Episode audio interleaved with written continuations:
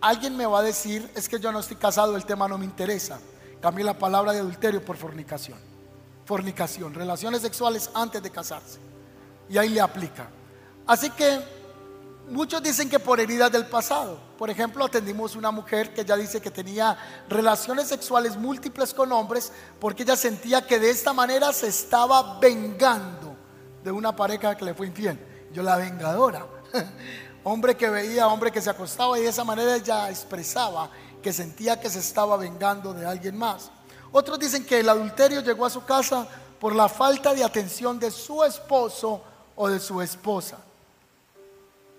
La mujer es atraída porque el hombre le diga que está bella, que está hermosa. Entonces, si el hombre no se lo dice en la casa, va a aparecer alguien que sí comience a cortejar la pareja. O usted se echa una loción y la mujer le dice, eso huele a baigón y llega al trabajo y dice, wow, me huele a rosas, papacito, ¿cierto? Ya quisiera ser una avispa para estar en ese girasol. Por la falta de atención de la pareja. Otros dicen que el adulterio llegó a la casa después de pronunciarse el maltrato en pareja, en pareja. Maltrato físico, maltrato verbal, maltrato psicológico y comenzó a abrir una puerta porque siempre cuando usted está en problemas con la pareja, Siempre va a llegar una persona que le va a cortejar y le va a atender mejor que usted, sea hombre o sea mujer. O siempre va a haber la persona que quiera dar consejería fuera del matrimonio y comienza a crearse una idealización de la pareja. Sea la mujer mirando a un hombre como prototipo de esposo o al contrario, un hombre viendo una mujer que es atenta, que es cuidadosa y eso comienza a generar una conexión y una desconexión al interior del matrimonio. Otros dicen que por las faltas de palabras de amor, llevamos tres años viviendo juntos, llevamos 15 años y él nunca o ella nunca me expresa una palabra de amor hasta que llega el vecino y le suelta todo el arsenal de amor. Otros dicen que el adulterio entró porque él no tenía plata y apareció alguien que sí tenía plata.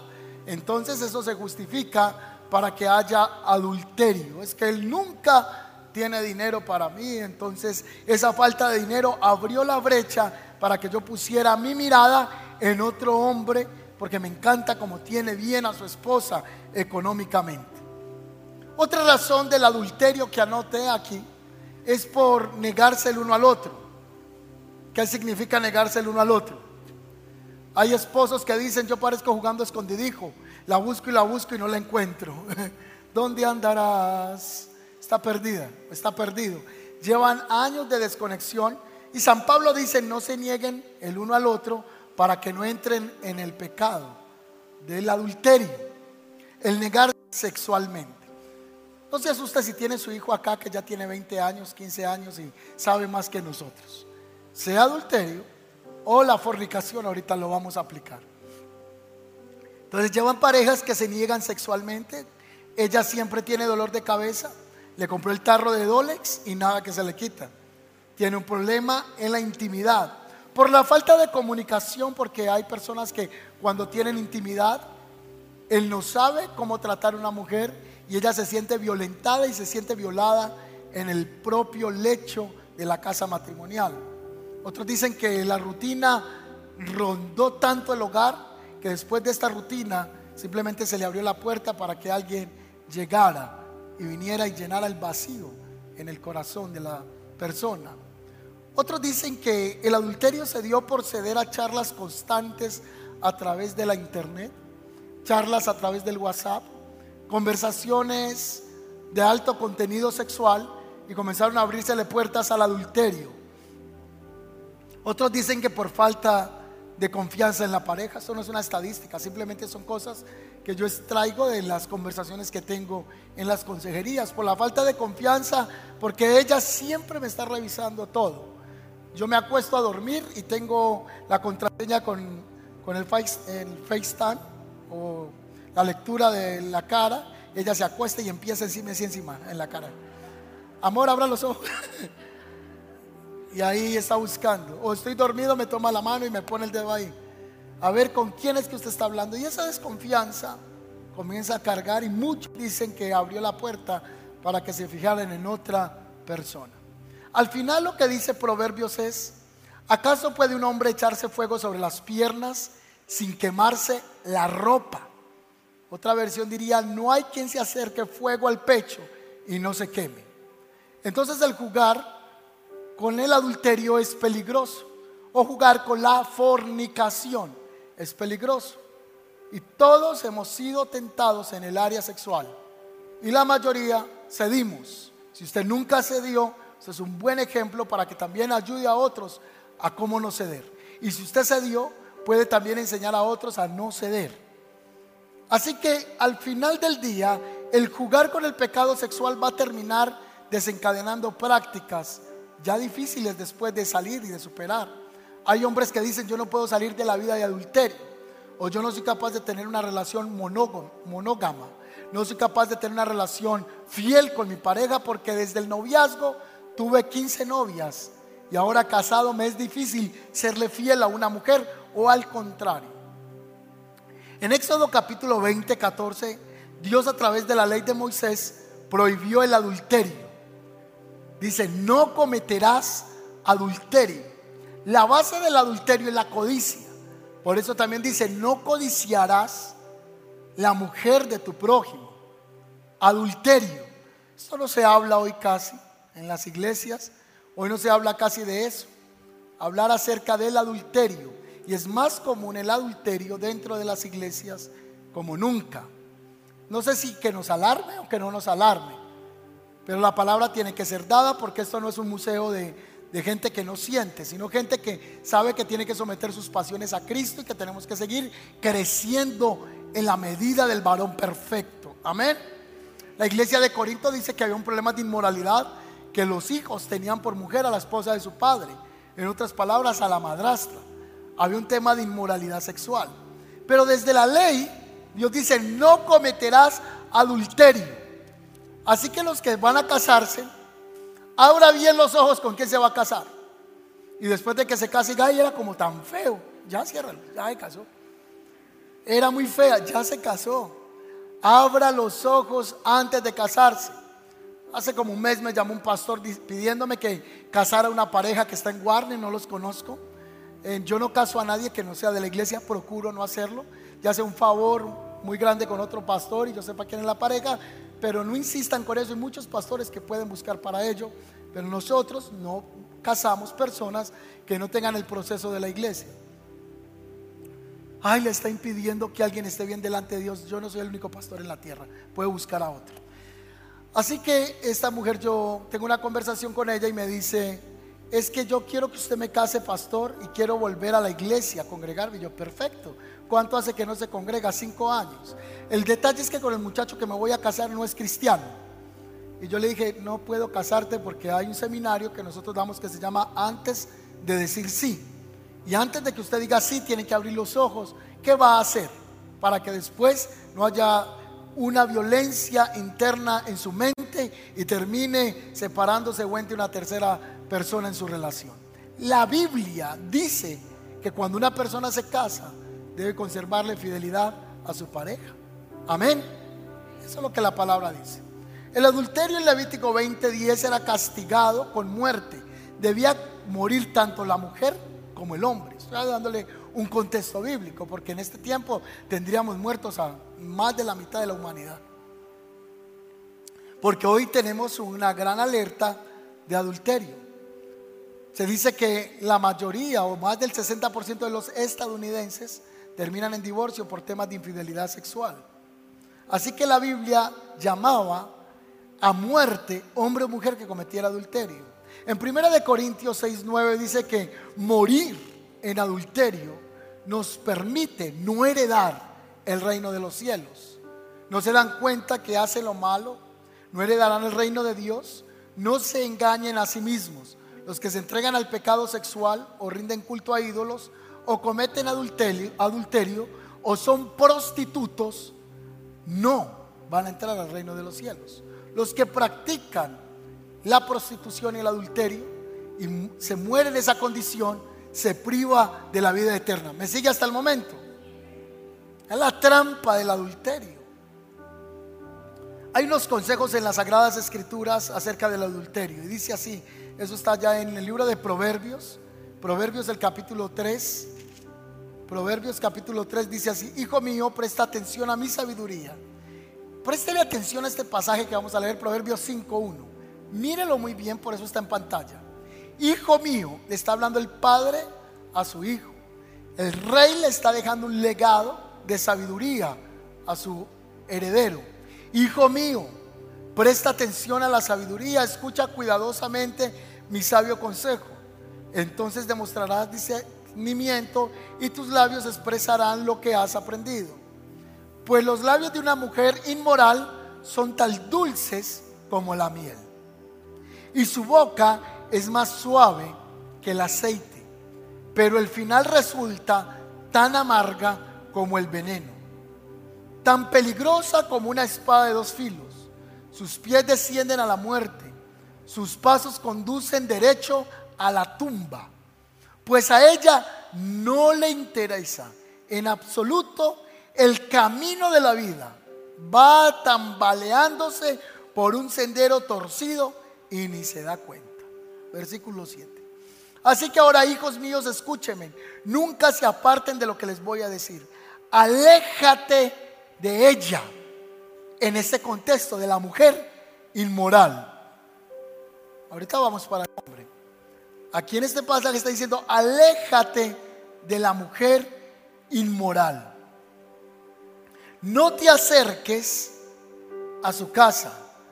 No te acerques a la puerta de su casa, porque si lo haces perderás el el honor y perderás todo lo que has logrado a manos de gente que no tiene compasión.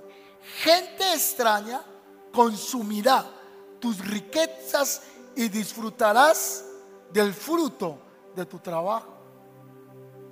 Entonces hoy tenemos lo que le llama el sugar, el que le manda plata porque simplemente se quiten los brasiles por internet. O al contrario, muchachos que se le desnudan a otro hombre, a otro lugar del mundo pero la Biblia dice que el que se enreda en el adulterio y la inmoralidad, sus riquezas y el esfuerzo de, su trabajo se lo va a disfrutar otro. Dios nos bendice, pero hay que trabajar para levantar algún dinero. Amén o no es así. Ah, no es que usted es pastor, allá ofrenda. Hay que trabajar duro y creerle a Dios y ser desafiados para poder que venga la bendición a la casa. Y después de que llega la bendición a la casa, este pasaje está diciendo que si no nos cuidamos, la riqueza se lo lleva el, hombre extraño, la mujer extraña del pecado. Al final va a gemir de angustia cuando la enfermedad consuma tu cuerpo y dirás, ¿cuánto odié la disciplina? Si tan solo, tan solo hubiera, no hubiera despreciado todas las advertencias, ¿por qué no escuché a mis maestros? ¿Por qué no hice caso? ¿Por qué no presté atención a mis instrucciones o a mis instructores? He llegado al borde de la ruina. Ahora mi vergüenza será conocida por todos. La persona que se enreda en el adulterio termina en ruina. Usted ve hombres que consiguen una mujer y por aparentar le compran carro, la sala, el comedor, le dan todo y en la casa falta todo. Se gastan todo en la calle y en la casa no hay nada. Porque la riqueza se está yendo en el adulterio o como la Biblia llama, en la mujer extraña o en el hombre extraño. Porque también hay hombres que han tomado mujeres solo por el dinero también. No es amor, por el dinero. Muchos hombres han aprovechado la vida de muchas mujeres. No sé si recuerdan ese caso de este hombre que se volvió tendencia en todo Colombia porque se viene con, con una mujer solo por el dinero y la mata aquí en, Colombia y luego eh, hace un plan macabro, mata una vaca y mete la señora en el vientre de la vaca. Eso se conoció un hecho macabro. Y solo lo hizo por dinero y salía en las noticias con los volantes, ayúdenme a encontrar a mi mujer, ayúdenme a encontrarla llorando. Y él era su propio perpetuador del mal que estaba ocurriendo. ¿Cree usted que el adulterio solo afecta el género masculino?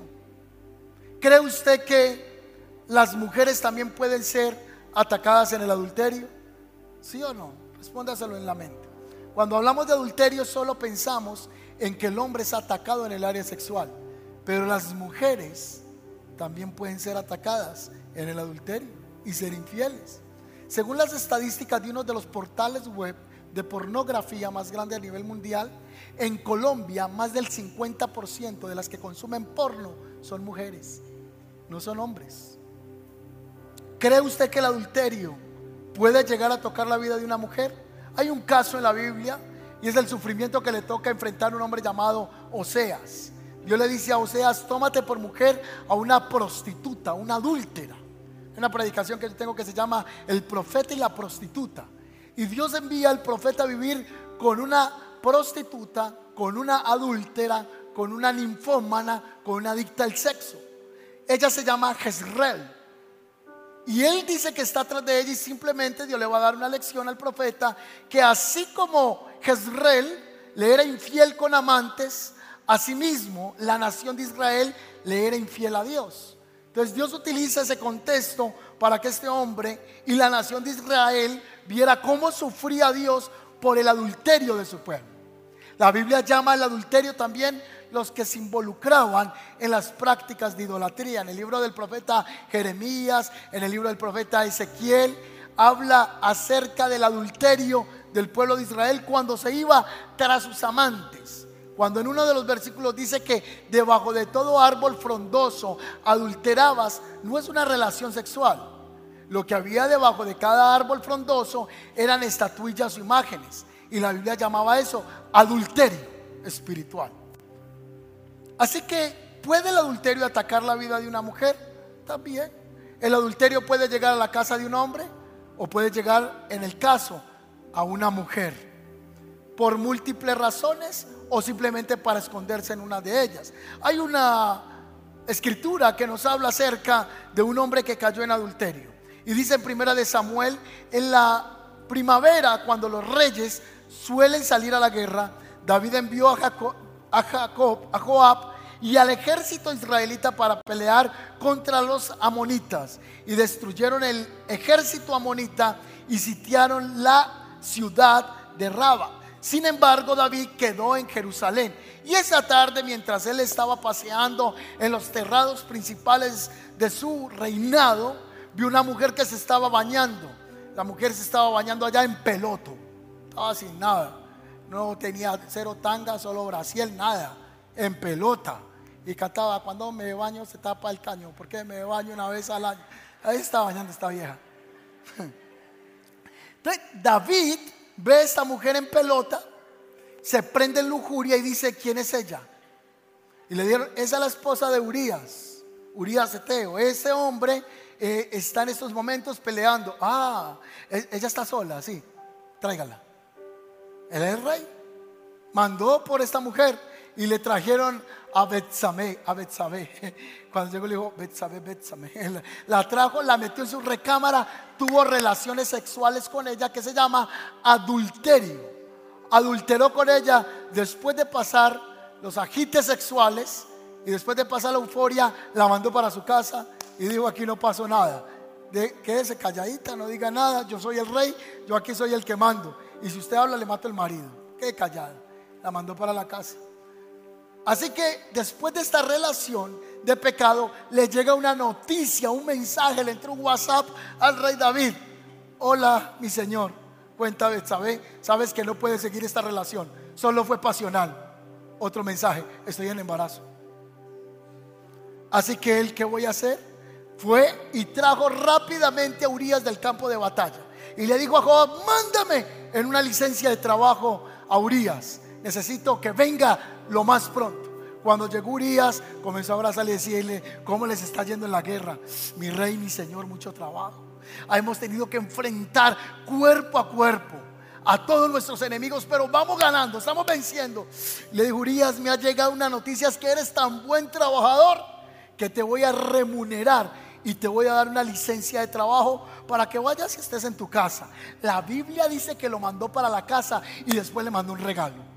Mira qué tan tremendo este hombre. Lo mandó para la casa y le dio una remuneración por buen trabajador. Lo que él estaba esperando es que él tuviera, obviamente, si a usted lo aíslan tres meses de su casa, solo viendo hombres barbados y oliendo a sudor, todo el tiempo peleando cuerpo a cuerpo, y llega a la casa y está su esposa esa noche de avivamiento. Así que eso es lo que estaba esperando David, que hubiese intimidad sexual. Pero este hombre no se fue para la casa. Al otro día se levantó David. Yo me imagino, David esa noche, uff, este muchachito me va a sacar los ojos, pero me van a quedar igualitas las cejas mías. Me las va a sacar este niño. Pero ahí le quedó a Urias que lo levante él. Es un secreto de Estado. Es un secreto íntimo. Nadie lo va a saber. Así que este hombre se acostó a dormir tranquilo. Al otro día se levanta David y ve que Urias está ahí. Le digo, ¿y usted qué hace aquí en la puerta del palacio? Mi señor, ¿cómo he de dormir? Cuando el arca del Señor está en campo de batalla, los hombres están peleando, yo tengo que ser fiel a mi rey. Le digo, no, váyase para la casa, no sea bruto. Descanse. Usted está estresado. Y lo invitó a vinito. Tráigame un roncito. y lo puso a beber. Y cuando ya le estaba prendidito, le dijo, vaya para la casa para dormir, vaya a descansar. Y al otro día se levantó David y vio que este hombre no estaba durmiendo en la casa y dijo, ¿qué voy a hacer con este tipo? Así que tomó una, una pluma de la época y mire la carta que escribió. Le digo, me voy a hacer un favor. Le voy a entregar una carta que se la va a entregar a Joab, el general de mi ejército. Usted va a ser mi mensajero. Entrégale una consigna que tengo que entregarle. Y selló esa carta con su anillo, nadie la podía abrir. Y Urias cargó la carta que era su propia sentencia de muerte. Mire lo que decía la carta. Joab asigna a Urias un lugar cerca de la muralla de la ciudad, donde sabía que peleaban los hombres más fuertes del enemigo. Y cuando los soldados enemigos salieron de la ciudad para pelear, Urias elitita murió. La carta decía que lo pusiera en la parte más recia, donde estaban los soldados más peligrosos, y que lo dejaron solo. Y luego la firmó David, siervo del Señor el dulce cantor de Israel. Así que de esa manera él entrega la carta, la sentencia de Urias. Y Urias se lleva la carta, se la entrega y al pobre Urias lo ponen allá. ¿Qué hizo Urias? Mire lo que desencadenó un adulterio. Porque esconder el adulterio, usted tiene que esconder teléfonos, tiene que esconder mensajes, tiene que decir que va para el médico y no está en el médico, está donde la otra persona. Usted tiene que estar haciendo cantidad de engaños para poder cubrir su pecado. ¿Es así o no es así? Así que eso es lo que él estaba tratando de hacer. No sé si muchos decimos, yo puedo controlarlo. No, no, no, no, yo, yo voy a llevar esta, esta mujer hasta cierto límite. Ya he tenido relaciones con ella varias veces, pero yo lo sé controlar. David dijo, no, yo esto lo manejo, yo soy el rey de Israel, lo mando a matar y solucionado todo. Todo quedó listo. El adulterio lleva mentiras, la fornicación lleva mentiras. La muchacha le dice a la mamá, estoy haciendo la tarea de matemática, estoy aprendiendo el seno, coseno y la tangente. Y en mentiras. Está cubriendo, está cubriendo, porque toca estar diciendo mentiras para poder hacer lo que se quiera hacer. Entonces lo que hizo David fue tratar de ocultar el pecado que él estaba cometiendo. Y este hombre murió.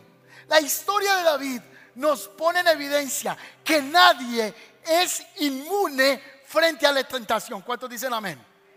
El hombre que mató al gigante filisteo, el que mató a ese gigante que atemorizaba a todos los campamentos del ejército de Dios, ahora sucumbió por una mujer en pelota y se lo tiró al suelo. Porque la tentación va a atacarles a todos, va a atacarnos a todos, sea pastor, no sea pastor, apóstol, eh, reapóstol, contraapóstol, servidor, voluntario, salmista, pianista, guitarrista. El pecado va a llegar ¿qué? A la puerta. ¿Y va a qué? A tocar. Una vez un joven entrevistador se le acercó a Billy Graham. Billy Graham en los Estados Unidos se conoce o se conoció como el predicador clean el Señor clean, el Señor limpieza. Porque Billy Graham nunca tuvo esos temas de escándalos en su vida matrimonial. Cuando cae Jimmy Swaggart, uno de los pastores más conocidos y el primer televangelista en los Estados Unidos, que es encontrado con una mujer, sale en las primeras planas en las noticias principales en los Estados Unidos, un joven le pregunta a Billy Graham, ¿qué opina usted de la caída de Jimmy Swaggart? Él no se puso a criticar, carnal, hijo del diablo, adúltero, para el infierno va a ir por pecado. Ah, yo sí le deja cara de adúltero. No, él no dijo eso. Él dijo, esto me da una lección, que si cayó ese hombre de Dios, yo tengo que poner mucho cuidado, porque yo también pudiera caer. Entonces, el pecado del adulterio puede tocar el corazón de tu vida. Y yo no sé Dios por qué está hablando esto. ¿Por qué Dios nos está limpiando? ¿O qué está pasando? ¿O qué se esté moviendo? Hay una pregunta. ¿Ha caído usted en adulterio?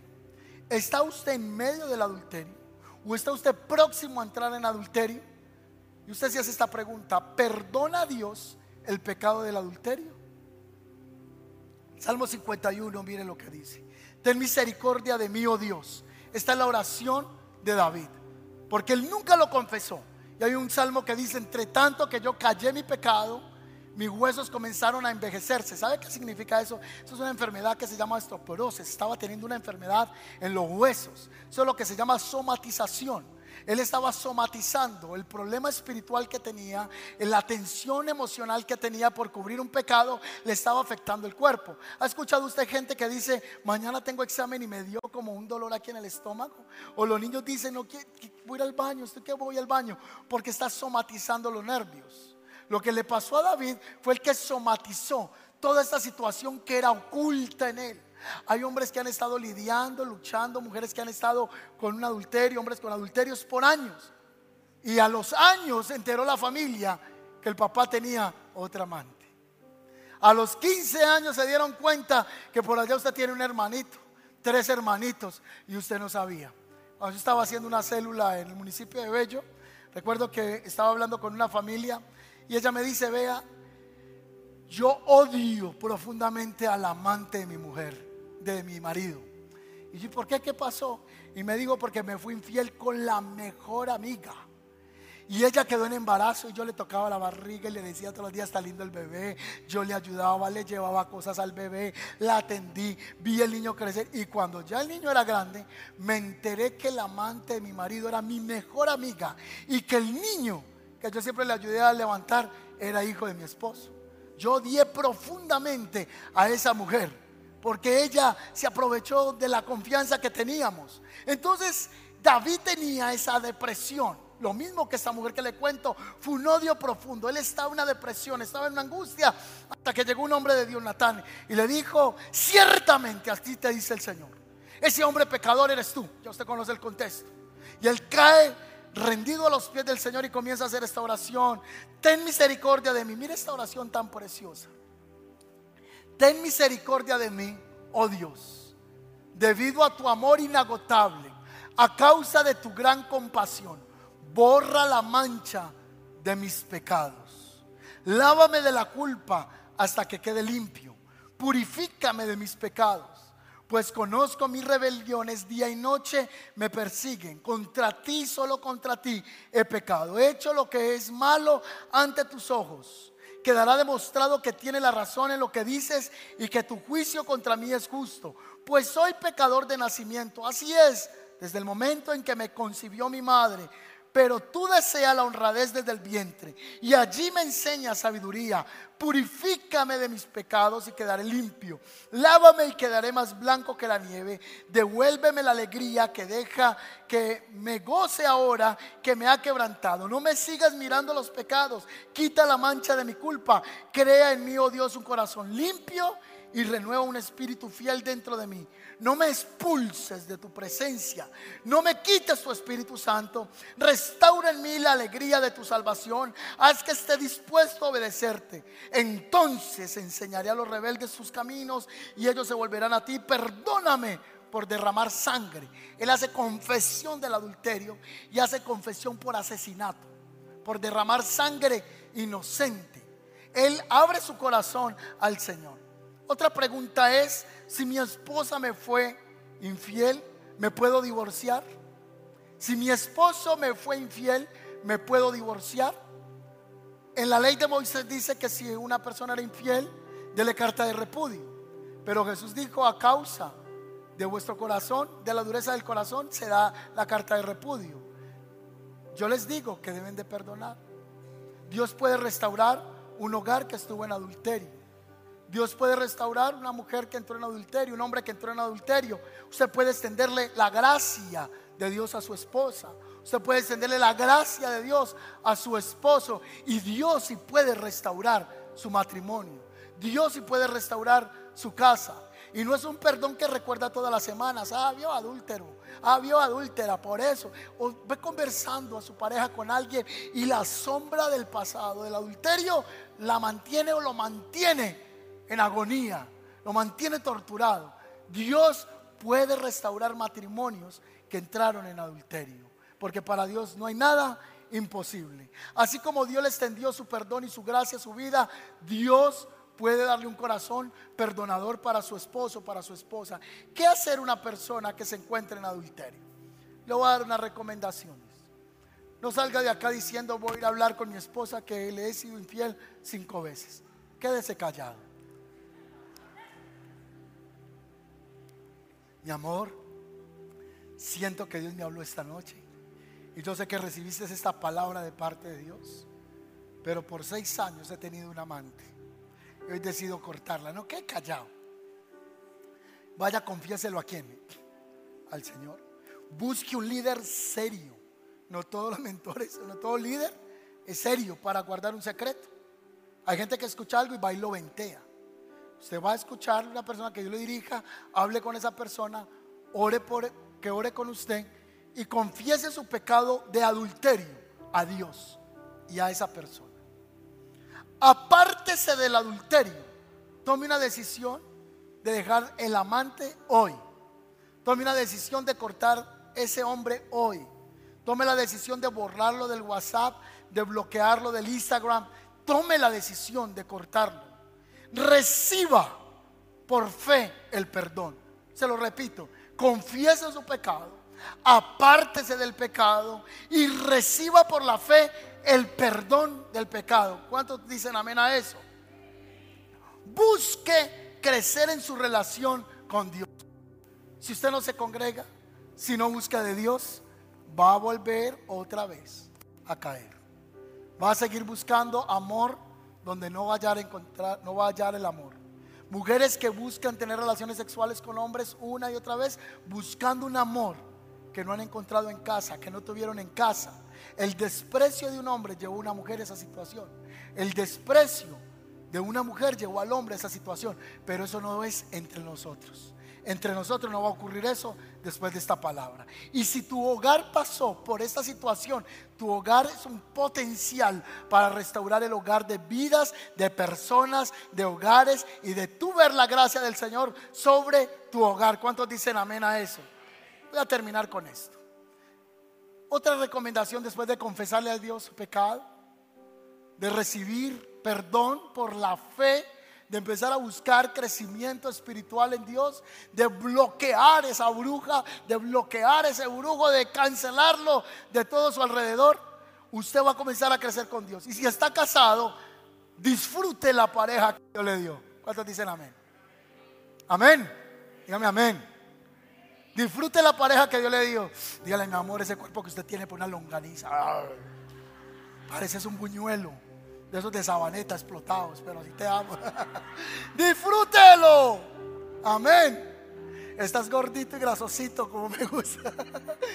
si está flaco, dígale, mi amor, usted parece un palillo para sacarme esta carne de los dientes. Disfrute su pareja no lo esté criticando ni la esté criticando. Valore. ¿Qué dice la palabra de Dios frente a esto? Bebe el agua de tu propio pozo. Comparte tu amor únicamente con tu esposa. ¿Para qué derramar por las calles el agua de tus manantiales teniendo sexo con cualquiera? Debes reservarla solo para los dos. Jamás la compartas con desconocidos. Que tu esposa sea una fuente de bendición para ti. Aleluya. Amén. Los que están solteros digan amén. Ya les llegará el turno de casarse. Ah. y si usted está en fornicación, apártese de la fornicación. Bloquee esas filisteas. Bloquee esos filisteos. No le, no le ande echándole los carros a todo mundo. Ah, es que yo no le digo nada inmoral. Ah, pero es coqueta y coqueto por WhatsApp. Hola, hermana. Sierva. Se te ve la unción. Eso es coquetería. ¿eh? Esos, esos son los, las morbosidades evangélicas. Sí, porque en el mundo le dicen, ¿qué más mami? Hey, bombón. ¿Sí o no? Pero en los cristianos, hola hermana, ¿cómo estás de bendecida? Yo te vi, vi la gracia del Señor sobre ti. Sabes que tengo un sentir contigo de orar por ti todos los días a las 3 de la mañana. Nos conectamos por FaceTime. Ay, el tan ungido, mire, va a levantarse a las 3 a orar conmigo. Un sinvergüenza. Esa es la manera sagaz. El que está en el mundo tiene su lenguaje. Pero hay cristianos que también manejan su lenguaje de engaño para introducirse hombre o mujer. Hace 15 años, yo recuerdo una niña que vivía detrás de mí. No es que yo fuera tan pinta, pues, pero ah, algo veían ahí. Y ella me dijo que si me iba para la casa de ella a hacer una vigilia con ella. Y me insistía que una vigilia. Yo no, vigilia. Si es verdad, no dormimos esta noche. Era la vigilia que ella proponía. Alégrate con la esposa de tu juventud. Si usted ya tiene 30 años de casado, alégrate con la esposa de tu juventud. Es una sierva amorosa, una gacela llena de gracia. Aquí viene algo fuerte. Que sus pechos te satisfagan siempre. Santo. Eso lo dice la Biblia. Yo qué Biblia estoy leyendo que sus pechos te satisfagan siempre. Santo. Que siempre seas cautivado por su amor. Hijo mío, ¿por qué dejarte cautivar por una mujer inmoral o acariciar los pechos de una mujer promiscua? Escapa del adulterio. Escape de la trampa del adulterio. El adulterio puede llegar en estos momentos y puede estar tocando a tu casa y tú no te has dado cuenta. Dios está hablando. Padre, yo te doy gracias por tu palabra en esta Yo quiero que usted se coloque sobre sus pies. Los que están casados, pero los que están solteros, también van a orar al Señor en este momento. Que usted pueda guardarse para el Señor. Es una lucha constante, es una guerra constante. Si está con su esposa, con su esposo, échele la mano, pásele el brazo por encima, tómela de la cintura y dígale, mía eres tú. Mi amado es mío. Levante sus manos.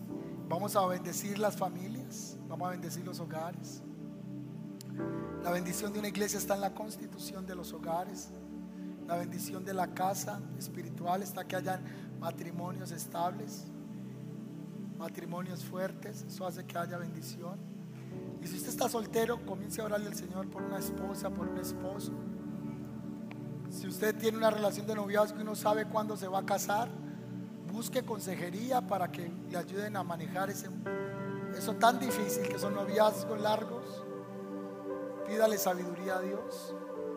Porque esta es la primera parte de una enseñanza que hay que abrir más. Hay consecuencias que se arrastran de por vida. Hay enfermedades de transmisión sexual que han adquirido muchos matrimonios por una noche pasional. Dígale, Señor, guárdanos. Si usted pasó por esa situación, esto no es un momento para sentirse deprimido, es un momento para darle las gracias al Señor porque Dios tuvo misericordia de su casa, tuvo misericordia de su vida. Dele gracias a Dios porque Dios le dio un corazón a usted como varón para perdonar. Ahí se mostró un nivel de grandeza espiritual. Si usted perdonó a su esposo inmoralidad sexual, ahí se ve la grandeza de usted como mujer, de que su hogar continúe adelante. Señor, yo te doy gracias. Si usted está en una relación de adulterio, dígale, Señor, yo voy a cortar esta relación de adulterio con este hombre o con esta mujer. Hoy tomo la decisión. Y yo quiero que haga estos pasos que le dije. Primero, pídale perdón a Dios. Señor, te pedimos perdón por el pecado del adulterio. Te pedimos perdón por el pecado de la fornicación en la iglesia. Te pedimos perdón por el pecado de la inmoralidad sexual en la iglesia. Perdona, Señor, este pecado que ha traído daño, que ha traído daño a los hogares, a los matrimonios, que ha traído inestabilidad a los hijos. Hoy confesamos nuestro pecado y tomamos la decisión de apartarnos de ese pecado. Y aunque tengo tanta culpa, dígale Señor, aunque tenga tanta culpa y me sienta una mujer hoy con tanta vergüenza, un hombre con tanta vergüenza, yo recibo por la fe el perdón. Y aunque mis pecados fueran tan oscuros, vendrán a ser más blancos que la lana, como lo dijo el rey David. Recibo por la fe el perdón como lo recibió la mujer adúltera. Cuando el Señor dijo, ¿y dónde están los que te señalaban? ¿Dónde están los que te juzgaban? No están. Entonces yo tampoco te juzgo. Vete y no peques más. Recibe la gracia del Señor. Busca crecer, dile Señor, yo quiero comenzar a crecer en el conocimiento de tu palabra, me quiero comprometer a servir, me quiero comprometer a orar, a servir en tu casa, Señor, a ser parte del reino, a no ser un miembro ortopédico, quiero crecer en mi relación contigo. Los que están solteros, dígale Señor, yo quiero crecer en mi relación contigo.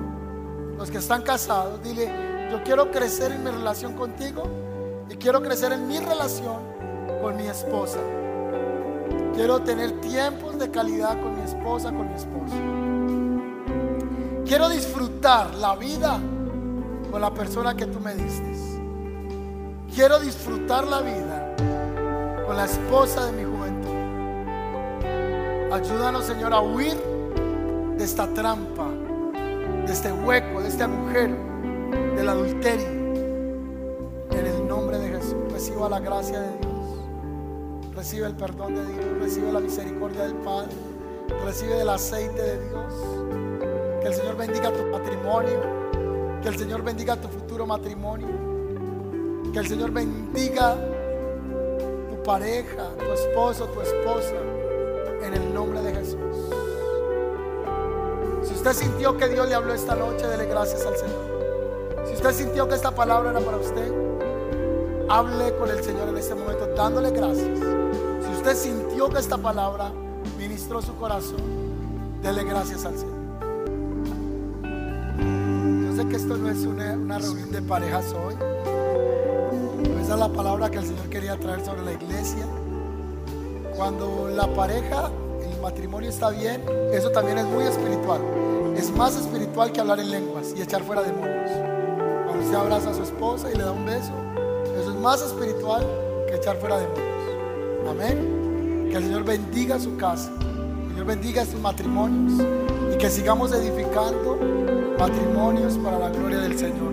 Y los próximos matrimonios. Amén. Que el Señor los bendiga y los guarde. Feliz noche.